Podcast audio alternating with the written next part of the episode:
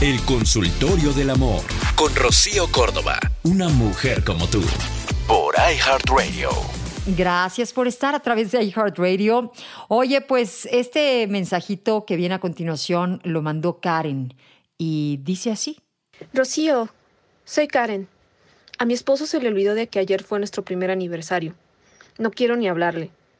¿Qué harías tú? Ay, mi querida Karen, pues no quiero ser la amarra navajas en lo absoluto. Sin embargo, entiendo total y absolutamente tu enojo, tu desilusión, tu sorpresa. Pero también me gustaría preguntarte qué hiciste tú al respecto. ¿En qué momento eh, pues te diste cuenta que se le fue todo el día, tú tampoco a él lo felicitaste, vamos, puede que él te haya hecho el mismo experimento, ¿no? Y haya esperado a ver si eras tú la que se acordaba, porque a veces andamos con el escudo, ¿no? Y la espada desenvainada, viendo en qué momento tenemos que defendernos o tenemos que atacarnos, literalmente.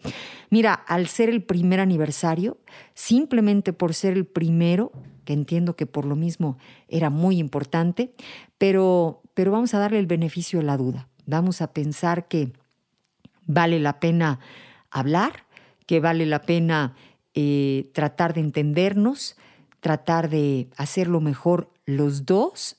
La comunicación es, eh, digamos que, lo más elemental para poder lograr un entendimiento y, por supuesto, mucho más aún en pareja. Es muy importante. Y eso que tú quieres que pase del otro lado, pues tienes que eh, empezar por ofrecerlo.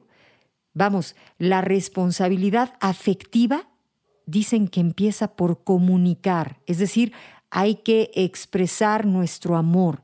Y parte de este amor es esa sorpresa, es esa desilusión, es, es eso que pues te tiene triste en este momento. No podemos leer mentes. Él tampoco puede leer lo que tú estás pensando en este momento.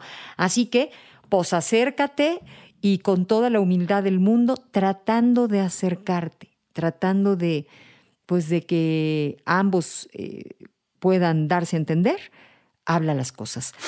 Esto fue El Consultorio del Amor. Con Rocío Córdoba, una mujer como tú, por iHeartRadio.